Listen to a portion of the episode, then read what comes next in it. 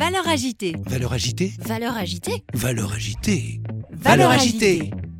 Bonjour et bienvenue sur Valeur agitée, votre premier podcast pratico-pratique pour mieux vivre au travail. Chaque semaine avec mes invités, nous croisons nos regards sur les valeurs de ce nouveau monde et partageons nos secrets pour gagner en efficacité et sérénité professionnelle. DG, DRH, manager, vous avez des enjeux de transformation ou tout simplement souhaitez être plus performant et plus épanoui dans votre vie professionnelle? Alors ce podcast est fait pour vous. Je suis Magali Auger, DRH et DG depuis 20 ans et coach professionnel certifié. Curieux d'en savoir plus? Demandez-moi en contact sur LinkedIn et rendez-vous sur vos plateformes préférées. Des jeunes optimistes, pourquoi c'est sûrement pas leur faire voir la vie du travail en rose Pas dire, tu mais non, vous allez voir, c'est génial et tout ça. Non, ça, ça sert à rien, c'est de la propagande. Bonjour et bienvenue sur le quatrième épisode avec Philippe Gabillier, l'auteur conférencier de renom et professeur à l'ESCP. Dans ce quatrième épisode, nous allons parler des jeunes dans le monde du travail, mais aussi de l'enseignement à distance. Nous allons évoquer avec Philippe quels sont les messages clés à passer aux jeunes pour les préparer au monde du travail. Je vous souhaite une très belle écoute. Philippe, dans l'avenir, comment tu imagines euh, l'enseignement? Est-ce que tu l'imagines hybride toujours ou, euh, ou est-ce que tu penses qu'il n'y euh, a rien qui remplace de toute façon le présentiel? Ah non, je, pense que l'hybride, enfin l'hybride ou le distanciel, c'est une tentation économique. Ça n'est qu'une tentation économique et organisationnelle. Moi, je fais partie de ceux qui disent que on peut effectivement optimiser le temps à distance, le temps distanciel et hybride, mais il n'a pas de valeur ajoutée par rapport à la présence. Je ne vois pas pourquoi est-ce que voir quelqu'un à travers un écran apporterait une valeur ajoutée par rapport au fait de la voir en direct. Moi, je suis abonné à une plateforme de théâtre qui s'appelle Cyrano TV, qui me permet de voir des pièces de théâtre. Je suis content de les voir à distance. Et si tu me dis, tu as une super pièce Cyrano TV ce soir, ou alors on va au théâtre des Mathurins pour voir tel truc, mais j'ai même pas de discussion. Le réel, et je pense qu'en revanche, ce qui va arriver, ça a commencé, c'est que euh, la présence physique va devenir un élément de valorisation économique. Et qu'en gros, on, pourrait envisager dans 5-10 ans, c'est peut-être le cas déjà, vous vous inscrivez à un cours, c'est full distanciel, en revanche, si vous payez 10 000 euros de plus, vous pourrez avoir un professeur, un vrai, avec des sens en, réel, avec un ou une prof en vrai. quoi. C'est-à-dire que la présence physique deviendra un atout concurrentiel. En 2020, il y a eu un certain nombre d'idées qui sont apparues comme quoi, ça y est, l'avenir, c'était même les diplômes à distance, en hybride, virtuel, etc. On en est revenu. Même dans le métier, qui mon second métier, qui est le métier de conférencier, il y a eu des très, très grands conférenciers qui ont dit, mais de toute façon, il n'y a pas de problème. Maintenant, l'avenir, ça va être le, la conférence à distance parce que, ou en studio, genre émission télé, parce que les gens ne vont plus faire, déplacer euh, leurs collaborateurs, euh, pas uniquement d'ailleurs à cause de, de, de, la pandémie, mais les frais, euh, les avions, les machins, etc. Oui, ben ça, ça a augmenté l'activité en France, par exemple, tu vois. Quand dans les conventions continuent à se faire très très loin du truc, mais ça a augmenté les, les, trains. Euh, effectivement, et, même, même les avions continuent à, à, à, voler. Quoi. Donc, euh, on a eu des tas d'idées là-dessus parce qu'on ne voit pas trop ce qui, ce qui remplace le contact réel. On ne voit pas trop. Personnellement, je pense qu'il n'y a rien qui peut remplacer la relation euh, directe. Voilà. Après, il y a plein de ah choses qu'on perd, un certain nombre d'informations. On sait que quand on communique, il y a une partie de ce qu'on dit, de la manière dont on le dit, mais aussi tout le langage corporel. Ben, on en perd une partie de toute façon quand on est en. Oui, moi, j'ai fait cours, j'ai fait cours, j'ai fait des. Les plus gros cours que j'ai dû faire, ça a dû être euh, euh, au plus fort de la crise, là, euh, des cours à 150 personnes. Et moi, j'ai un écran noir en face de moi. Avec des... Parce que pour pouvoir gagner de la bande passante, si tu veux, les gens ont coupé leur caméra, tout ça. Et donc, quand tu dois, quand tu fais un cours en exécutif, par exemple, qui est assez long, et que tu vocifères littéralement devant un écran pendant je ne sais pas combien d'heures, et on ne se rend même pas compte de l'épuisement psychique que ça représente. Alors que dans un amphi, c'est fatigant aussi, mais ça sera une fatigue physique. Alors que devant un écran, ça va être une fatigue mentale.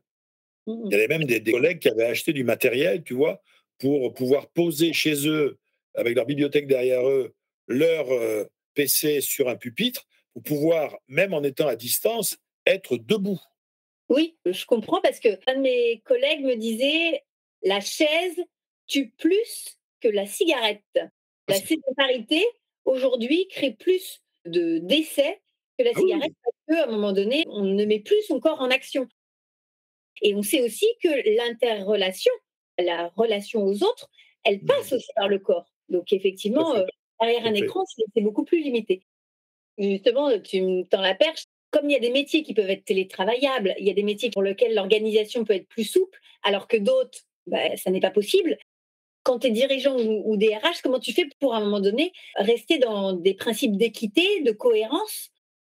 Je vais prendre un exemple. Dans le secteur public, euh, par exemple, c'est difficile que l'aide sociale à l'enfance ou qu'une assistante sociale euh, ne rencontre pas les familles et, fasse tout en visio. Parce que déjà, il y a une problématique de, fracture numérique avec les familles. Donc, dans des organisations, on peut avoir des personnes qui vont être en activité, ce qu'on dit maintenant, remote, et d'autres pas. Comment on assure la cohérence? Comment on, on rassure les salariés sur le fait que ça reste équitable Et pourtant, c'est différencié? Eh bien là, là, moi, franchement, euh, là, je, là, je trouve qu'on touche le, on est au bout du truc parce que euh, moi, je vois pas là. Il faudrait vraiment là pour ça, c'est une question qu'il faudrait poser à des vrais. Moi, je suis pas praticien, tu vois, des ressources humaines. Je suis pas DRH. Pas ce problème-là. Je l'ai pas. N'ai pas d'idée particulière là-dessus. Ce qui est sûr, c'est que euh, on voit nous ici, on a. alors nous, c'est pas des ressources humaines, c'est des ressources étudiantes. Et on n'est pas le DRH, on est le prof. Tu vois, on, a eu un, on a eu un exemple, c'est qu'à un moment donné, pour pouvoir, pour que tout le monde puisse suivre les mêmes cours, il a fallu euh, mettre en avant euh, les modes qu'on appelle hybrides, tu vois, où il y avait euh, dans une salle, il y, il y avait des gens qui étaient physiquement là, et il y avait à distance, bon, bah, le prof devait faire en sorte que son contenu, on a d'ailleurs des plateformes qui sont faites pour ça, les étudiants à distance voyaient ce que voyaient les étudiants dans la salle. Enfin bon, sur le papier, ça reste, ça a l'air évident. Si ce n'est que, à un moment donné, vers la mi, mi 2020, la réalité, c'est euh, un amphi dans lequel, en hybride, il y a 5-6 étudiants et tous les autres, ils sont à distance. Tous, sans exception. Et là, maintenant, c'est le contraire. Après, c'est devenu, il y a 90 étudiants dans la salle, il y en a 4 à distance. Mais on maintient le système pour les 4 à distance. Et là, pour le coup, alors que ça semblait être un truc tout à fait génial dans le premier cas, dans le deuxième, on a le sentiment qu'on est en train de fonctionner en mode dégradé. Tu vois? Parce que, voilà, parce que l'hybride, c'est affreux, tu es obligé de rester dans ta caméra, tu n'as pas la liberté euh, que tu peux avoir de te déplacer. Bon. Et donc, pour pouvoir maintenir la parité et pas donner le sentiment à ceux qui sont à distance, qui sont euh, euh, maltraités et que c'est injuste vis-à-vis d'eux, ben, on est obligé de faire d'avoir un fonctionnement pédagogique, en tout cas, qui sera dégradé. C'est pas génial. Philippe, comment on peut transmettre de l'optimisme, c'est ton sujet, aux jeunes sur le monde du travail? Comment on peut euh, réussir à les encourager, à leur donner de la motivation, de l'envie? Le fait même qu'on pose la question, ça montre que c'est il y a un truc qui va pas quoi. Il faut comprendre une chose, c'est que vouloir vendre le monde du travail à des jeunes générations, si déjà on est dans l'obligation de vendre le monde du travail, c'est qu'on a un problème. Ça veut dire que euh, il existe des univers de travail qui sont autoporteurs, c'est-à-dire que on voit très bien toi, des, jeunes qui s'engagent aujourd'hui dans des univers euh, euh, différents, la RSE, les associations, les, grandes causes, etc. L'univers est tellement autoporteur que, en termes de sens qu'ils sont prêts à digérer un certain nombre de, de difficultés. Et en revanche, après, si le, si le job a des lacunes en termes, tu vois, de dimension sociale, sans se trouver du travail, il y aura souci. Et les rendre optimistes, en tout cas, c'est sûrement pas leur faire voir la vie du travail en rose. Euh, c'est pas dire, tu mais non, vous allez voir, c'est génial et tout ça. Non, ça, ça sert à rien. C'est de, de, la propagande. C'est de la propagande professionnelle. C'est prendre les gens pour des idiots. Et ils le sont pas. Alors, selon toi, Philippe, quels sont les messages clés qui peuvent être passés aux jeunes pour les préparer au monde du travail? Sans faire de propagande. Les messages clés, en fait, de l'optimisme professionnel, c'est voilà, tu es en train de faire un job qui est peut-être pas parfait, mais voilà ce que toi, tu pourrais en faire. Si tu restes chez nous, ne serait-ce que pendant un an ou deux, sur des projets intéressants, etc., Regarde un peu ce que tu vas pouvoir en faire sur LinkedIn après. Comment est-ce que tu vas pouvoir euh, mettre ça en avant? On va faire en sorte, nous, dans l'entreprise, au niveau RH, de t'aider à prendre davantage conscience de tes forces, là où tu es bon. On a des tests, on a des, des assessments, etc., pour que tu prennes conscience de là où tu pourrais faire la différence.